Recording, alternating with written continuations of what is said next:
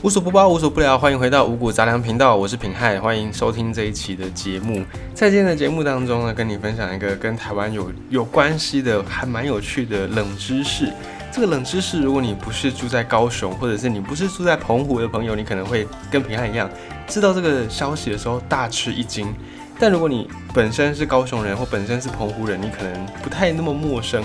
这个事情就是这样子，在高雄啊，或者是在澎湖。澎湖人通常有很多亲戚在高雄，或者是如果你是高雄人，你在日常生活当中，你或多或少都会认识一两个澎湖人。这个说法呢，好像。有点不是那么严谨，你会说，哎，那我我念了大学，大学之后不是大家都是来自四面八方吗？那我认识一两个同学是澎湖人，好像没什么稀奇的吧？你这样讲是不是有点太小题大做了呢？其实不是小题大做，就算你没有念大学，你在你的成长过程当中，你一定也或多或少，假如你是高雄人，你一定也会或多或少认识一两个澎湖人。澎湖跟高雄两个地方看似没有什么直接的关联，呃，在地理位置上呢，也隔了一个这个台湾海峡，要交通往返也不是那么便利。你说从澎湖到高雄好像还不比从屏东到高雄近，那这样子为什么会跟高雄有连结的是澎湖呢？怎么会这样子呢？这个要从历史上面来找寻一点点的线索。在一九零八年那个时候，日本殖民台湾的时候。政府为了要让台湾南部的这个国际贸易啦跟经济开发能够有比较好的发展，所以开始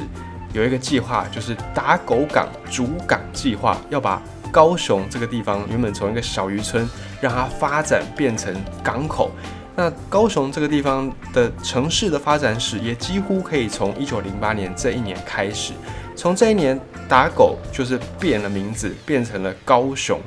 这个地方的改名。呃，也是算见证了高雄一百年来的这个发展历史。好，这个是另外一个话题。总之呢，日本政府当时候就在高雄开始要来一系列的建设计划。那在当时，其实一九零八年那个时候，澎湖很多人呢就已经有到安平、到台南或者是到屏东来往返工作啊，就可能是。出外来赚钱，有可能是帮务农啦，或者是从商啊等等。那个时候澎湖就有很多人是会定期的，可能在某一些季节、某几个月份来到台湾本岛，来到安平，来到屏东，然后在某一些时间呢休息的时候再回到澎湖去。那个时候就已经有很多澎湖人在从事这样的一个出外赚钱的工作。那在高雄开始要建设的时候，一定是需要非常多的人力。那个时候呢，很多澎湖人就想说，哎，好啊，那我反正也是要来台湾嘛。那在高雄，我又可以做的比较长，就是定居的时间比较长，我不用像去屏东、去安平，我可能几个月就要回去澎湖一次。我在高雄这边，因为建设要很多的人力，我在这里比较稳定。再来，我的那个薪水也比较高，比较优渥，所以当时候很多厌倦了这种。两往返两地的澎湖人呢，就开始逐渐的往高雄移动。那澎湖人那时候呢，在打拼的这种形象，很刻苦耐劳的形象，也研发出了一个闽南语的俗谚俗语，叫做“偏欧扎布台湾姑”，就在讲说澎湖的这些女性啊，跟台湾牛一样，都是在早期台湾发展的过程当中非常刻苦耐劳的这样的一个劳动的印象、劳动的形象。那打狗港主港计划就是日本当时候日本的统治者殖民者要来让高雄逐渐的现代化的一个发展，所以高雄你如果从地图上面看，你会看到高雄的靠海的这边有很多的这种不是那么。像天然形成的陆地，这个就是填海造陆给它填出来的。这个在日本时代这个时候就开始填的。那或者是后来填完海造完陆，开始要来城市建设的时候，这些工作这些工程都是需要大量的人力。所以当时候呢，对不管是澎湖人来说啦，甚至是屏东人、嘉义人、台南人，当时候呢，高雄都好像是后面后来的台北一样，非常的具有。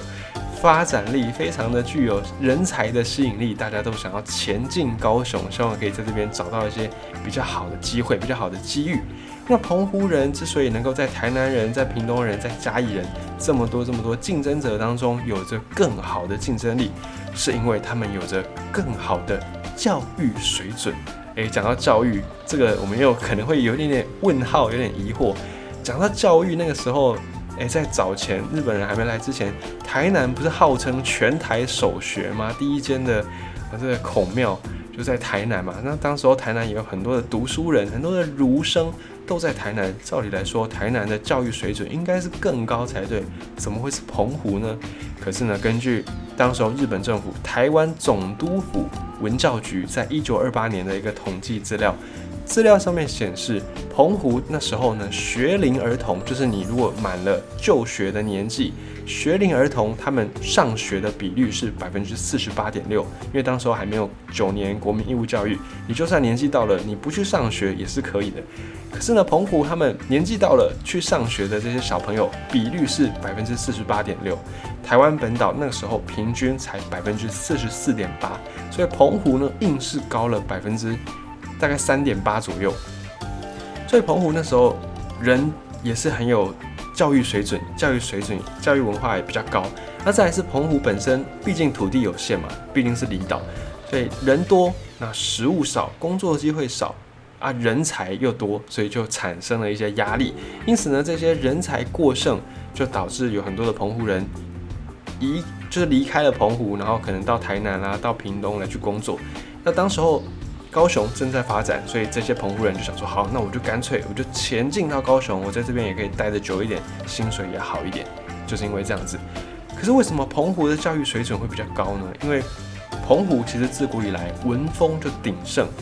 当时候政府有一些新制的学校，就是新盖的新建设的这些学校之外呢，还有很多的教育单位是要依靠地方的这些读书人主持的书房。那在澎湖呢，他们本来就是文风鼎盛的地方，所以他们本来就很流行这种识字率，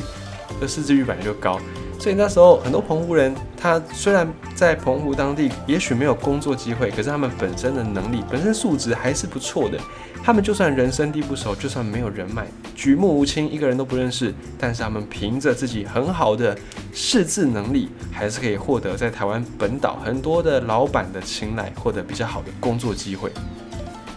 有很多，嗯，如果你家里面有这些从澎湖来的长辈，你可以去问他们。有很多的澎湖长辈就曾经说过，其实他们一开始从澎湖来台湾，也没有。也没有要孝兄公，自己会找到很好的一个工作，就想说啊，我从学徒开始做起来也没关系啦。以前的这些长辈都是很刻苦耐劳的，想说我从学徒，我慢慢做，基层做起来也可以。可是呢，因为澎湖我们刚才讲的教育水准真的是高，识字。懂算术，就我认得字，然后我也会一些基本的打算盘、算术，我都还 OK。所以呢，在同才里面就很快的就被拔擢上来，就被拉了上来。那等到有比较好的发展机会的时候，这些位居比较好的位置的澎湖人就开始哎，会回到澎湖招募亲友团，一起哎来来来来来台湾一起打拼，哦这里的薪水也比较好什么的。好，在依赖这种澎湖同乡之间的情谊，彼此会形成一个像是小社团，有点像我们现在的福伦社、狮子会这种感觉。嗯，就是全部都来自澎湖，那人不亲土亲嘛，在澎湖可能大家不认识，可是来到台湾，哎，大家都是澎湖人，要互相的力挺。所以像这样的澎湖的小圈圈、小团体就会更凝聚起来，然后就会更有点变变成我们现在的工会啦、商会这样的感觉。那就会变成一个良性循环啊！我就有了澎湖的移民，我就可以有更多资源、更多人脉去做更大的一个事业。那做了更大的事业之后，我又再去回到澎湖，招募更多的亲友，就会变成一个良性的循环。所以很多参加高雄这个城市在建设的时候，很多的澎湖人后来就在高雄的营造业崭露头角，发光发热。很多的建筑师就是澎湖人，然后来到高雄帮忙高雄的城市建设。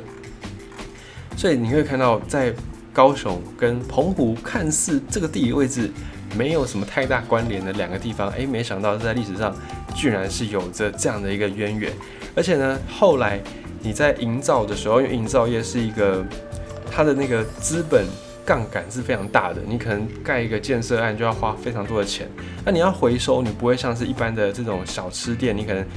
进了多少原料，你卖了多少面，多少的饭出去，你可能顶多就是一个月结一次。你那个成本在回收，你是相对来说比较快的。可是像营造业这种，你动不动就是要盖个三年、五年甚至十年，你的那个资金周转量是非常大的。那你如果没有一点点的人脉，没有一点点的资源，你还真的做不来这个事情。就算政府是有公开招标的，有一个记录，就是像那个高雄的三信家商，当时候这个三信家商在盖的时候呢，政府也是公开招标，参与投标的营造厂有九成都是澎湖人经营的，你就知道澎湖同商会他们的力量是多么的强大，会造成这样几乎是垄断的一个现象呢？除了就是澎湖人他们。我们刚才讲到的很多澎湖人来这边，然后因为识字，因为懂算术，所以就被拉上来当一个比较可能管理阶层的，或者是高阶的主管，然后有了好的发展机会，这些澎湖人又在回乡去找人来哦组团抱团，于是呢就变成一个澎湖人的良性循环，所以会有这样的一个悬殊落差，也就是因为澎湖人在历史上面有着这样的一个机会，有着天时地利加上人和。澎湖人在高雄真的是蛮多的。如果你是住在高雄的高雄子弟，哎，你可以回家打听看看，问问看，搞不好你的哎什么职工啊、背公啊，或者是什么啊，哎金伯啊、金伯啊，搞不好哎，这真的是从澎湖来的。那澎湖的朋友呢，你也可以问问看，家里有没有长辈，而在很久以前，几十年前，搞不好就真的是到了高雄来发展、来爬表。或许听了今天这一集。五谷杂粮之后，有可能你就找到你失散多年的一些亲戚也说不定。